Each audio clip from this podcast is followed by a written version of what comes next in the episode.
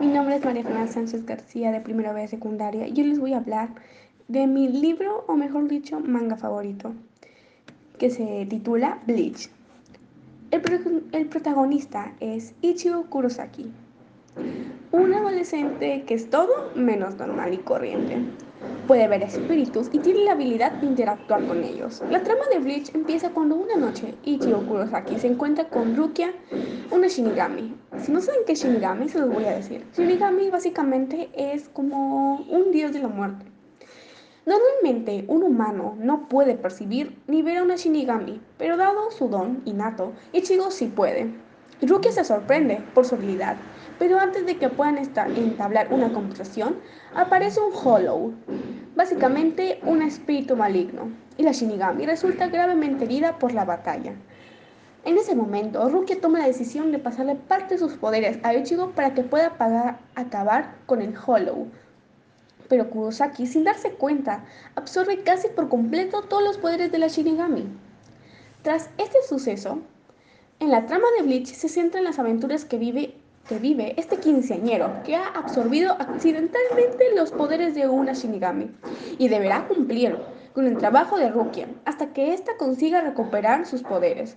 Tendrá que usar estas habilidades para orientar a las almas buenas después de la muerte y protegerlas de los Hollows, que tratan de devorar estas almas.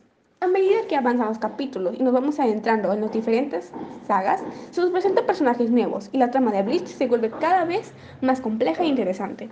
Bueno, mi opinión de este manga es que me encantó bastante. Ichigo es un personaje que además de fuerte, es bastante, demuestra su lado sentimental, ya que él tiene dos hermanas y su padre es soltero, ya que su madre murió al tener a su última hermana, que es una pequeñita, muy bonita.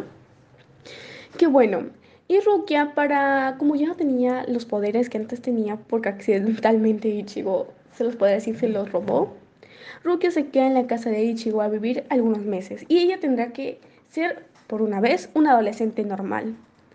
Así que tendrá que ir a la escuela, acompañarlo, y Ichigo cambiará su vida por completo.